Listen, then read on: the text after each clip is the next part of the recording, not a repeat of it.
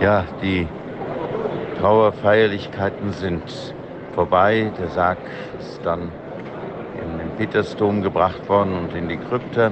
Es war sehr beeindruckend und bewegend für mich auch.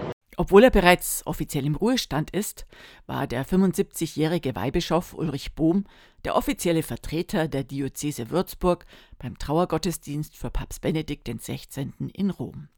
Denn Bischof Franz Jung ist Anfang der Woche zu einer Dienstreise ins Partnerbistum Obidos nach Brasilien gereist.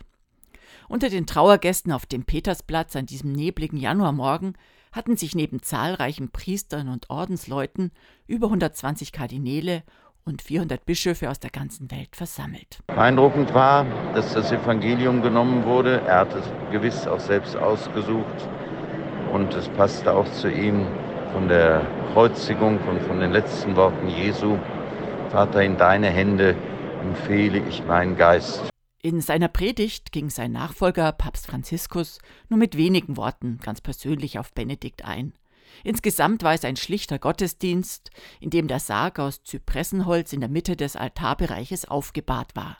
Keine Blumen, nur ein geöffnetes Evangelienbuch lag auf dem Sarg. Ich habe ihn vor 45 Jahren zum ersten Mal face to face erlebt. Da geht natürlich vor dem inneren Auge eine ganze Menge an Bildern vorbei, an Erfahrungen, nicht nur mit Papst Benedikt und dem Erzbischof von München und Freising, sondern auch in der eigenen Lebensgeschichte. Unter den Ehrengästen, die abgesondert vorne rechts saßen, waren auch der deutsche Bundespräsident Frank-Walter Steinmeier, Bundeskanzler Olaf Scholz und der bayerische Ministerpräsident Markus Söder. Es waren aus Würzburg auf jeden Fall den Vorsitzenden des Diözesanrates, den Herrn Wolf, den habe ich getroffen. Und jetzt gehen wir noch miteinander.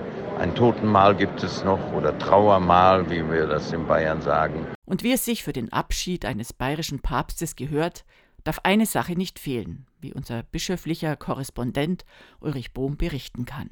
Auch bayerische Musikanten waren da. Äh, man hörte noch mal über den Platz, eine Blaskapelle spielte Gott mit dir, du Land der Bayern, Heimaterde. Aber wir haben eine größere Heimat es ist einerseits unser Bayern, aber ganz gewiss der Himmel. Dankeschön. Ich wünsche alles Gute und viele Grüße aus Rom.